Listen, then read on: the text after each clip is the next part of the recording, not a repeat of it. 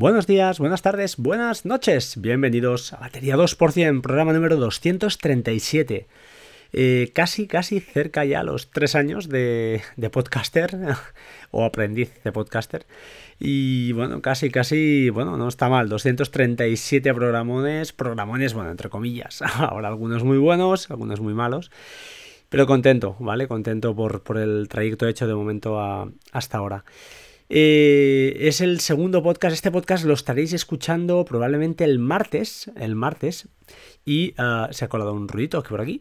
El martes, eh, ya os diré cuándo. Eh, martes exactamente 16, 16 de abril y lo que estoy grabando en teoría, en realidad estoy grabando el sábado noche, sábado anterior mm, a la noche. ¿Por qué? Pues porque voy justo de tiempo, entonces me he propuesto, como sea, sacarlo adelante y tengo un par de podcasts por ahí pendientes para, explicar cuatro cosas que, bueno, que quiero explicar y que aquel que tenga bien, pues escucharlas y le guste, pues oye, fantástico.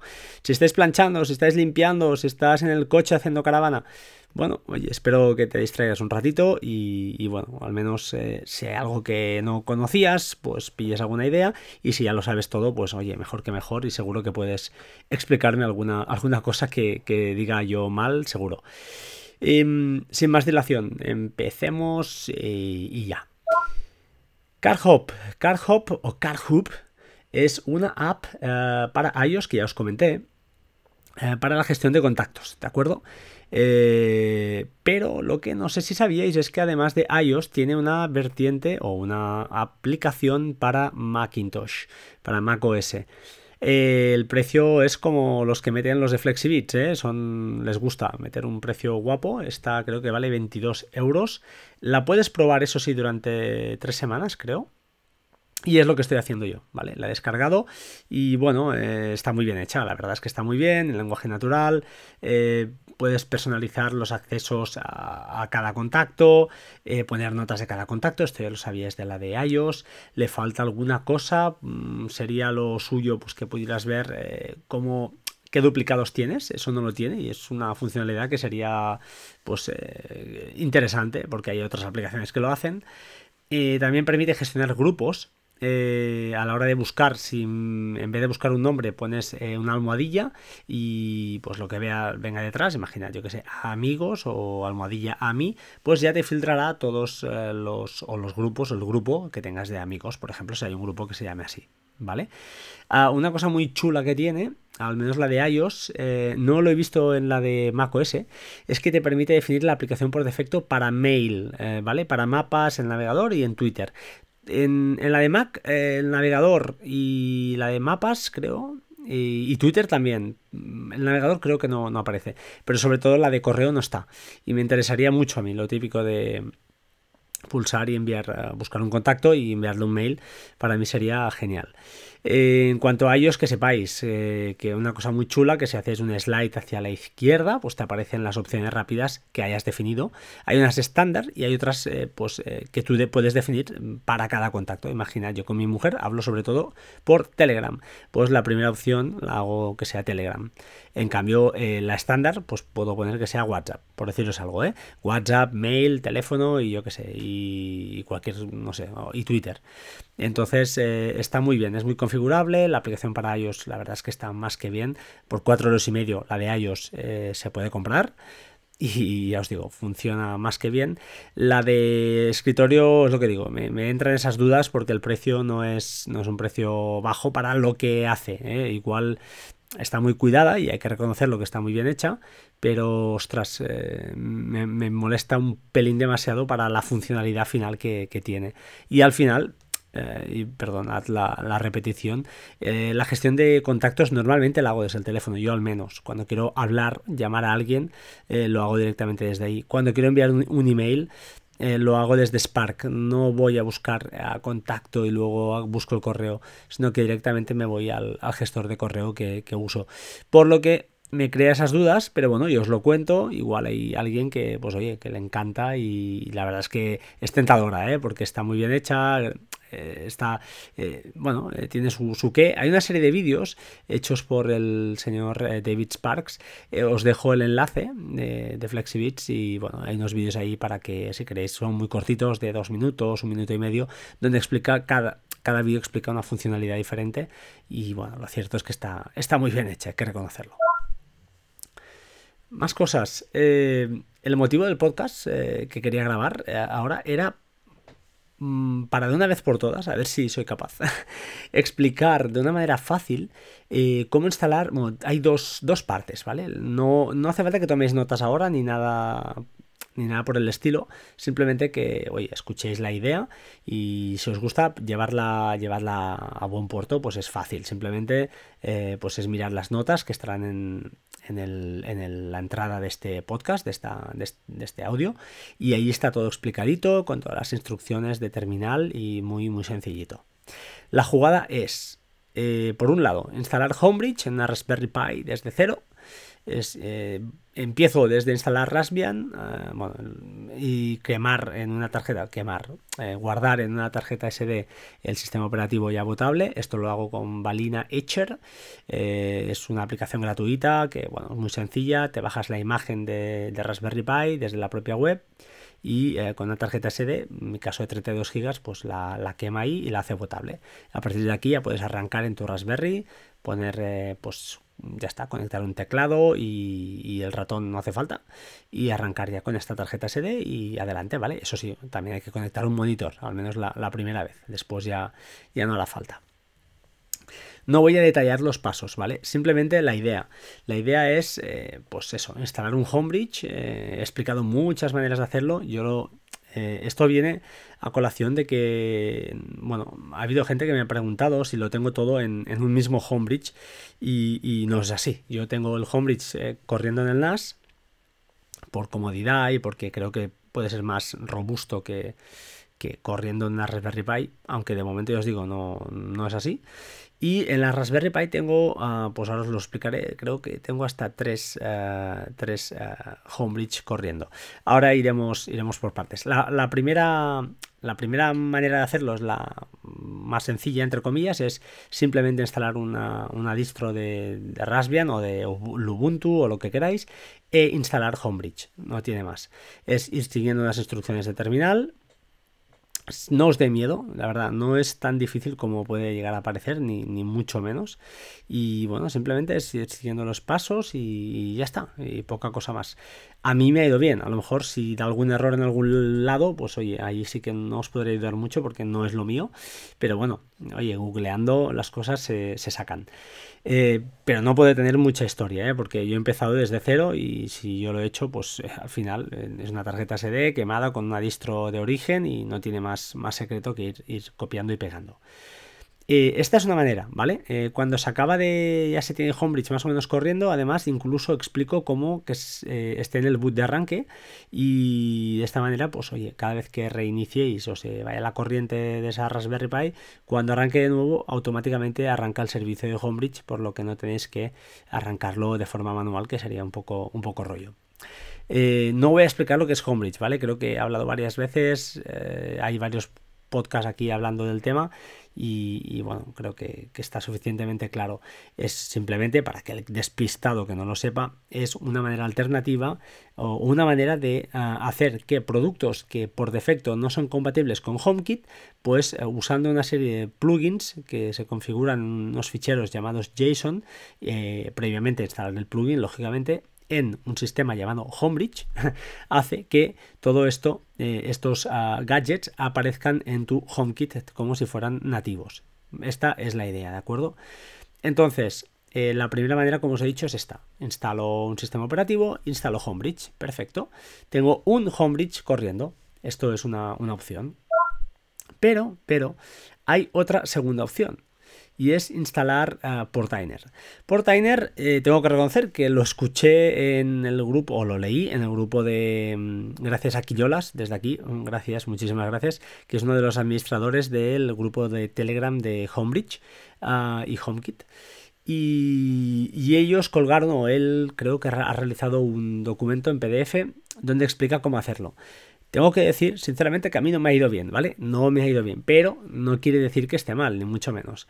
Yo lo que al final he hecho es, he hecho la guerra por mi, por mi lado y ah, al final he hecho otro modo. No es ni mejor ni peor, supongo, pero en mi caso me ha funcionado y lo otro pues no, oye, no me salía, ¿vale?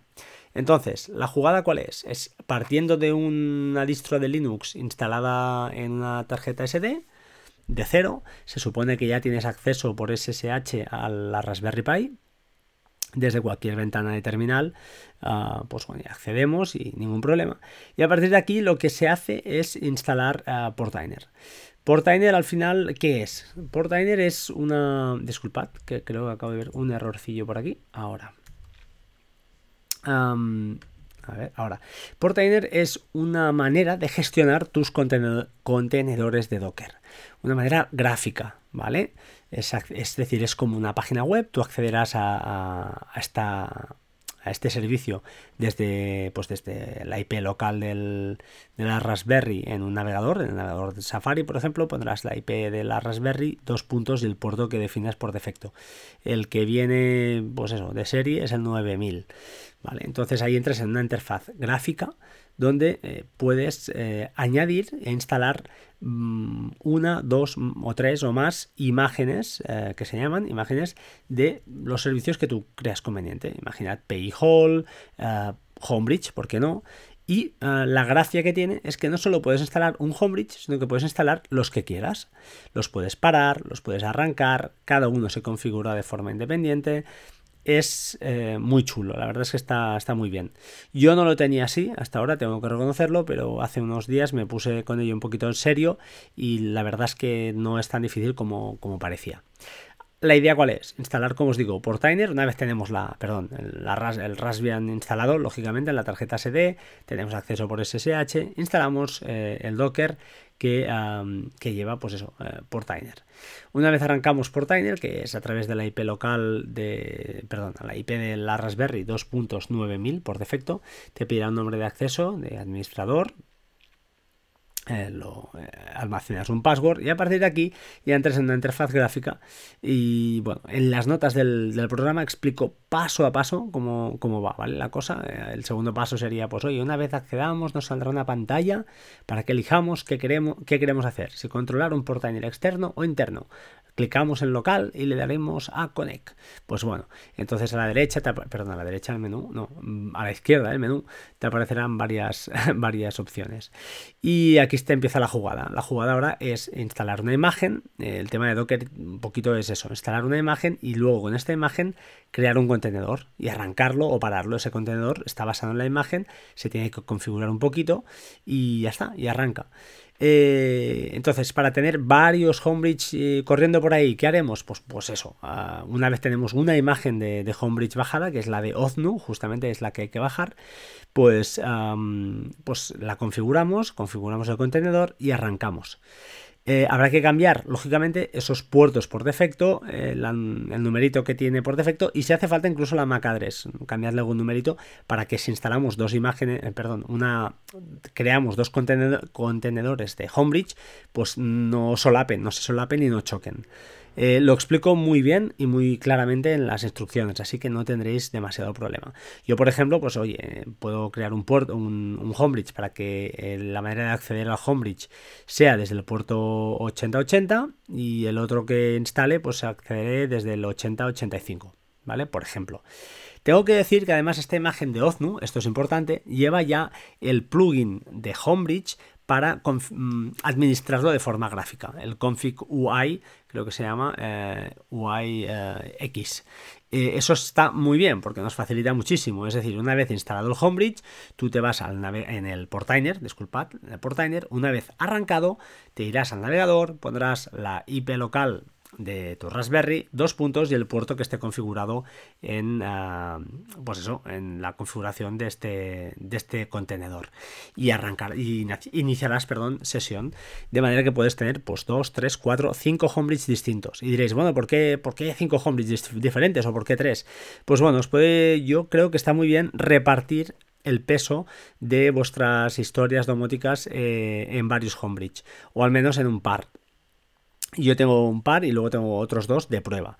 Eh, es interesante tenerlo así, pues bueno, para, deslastrar un poquito eh, al del NAS, que no, que no se, a veces que no se amorre, a veces pasaba que, que, bueno, se amorraba alguna cosilla. Era muy puntual, también es cierto, pero bueno, es una, una, manera de diversificar, ¿no? Que siempre, que siempre va bien, que no, que no metas todos los huevos en la misma, en la misma cesta. Cosa importante, o importante entre comillas, eh, em, os quería decir, ah, vale, sí. hay también, ah, hay también en las notas del, podcast, eh, que, es, que encontráis en la web, que, os dejo el enlace, eso sí, en, en las notas de este programa, justamente. Pero si no, os vais a la web de www.bateria 2% y ahí encontraréis todo, todo bien explicadito. Em, lo que os dejo además es una parte que nos olvidamos todos, que una vez nos peleamos para configurar todas estas cosas, eh, lo dejamos ya corriendo y, y ahí queda, ¿no?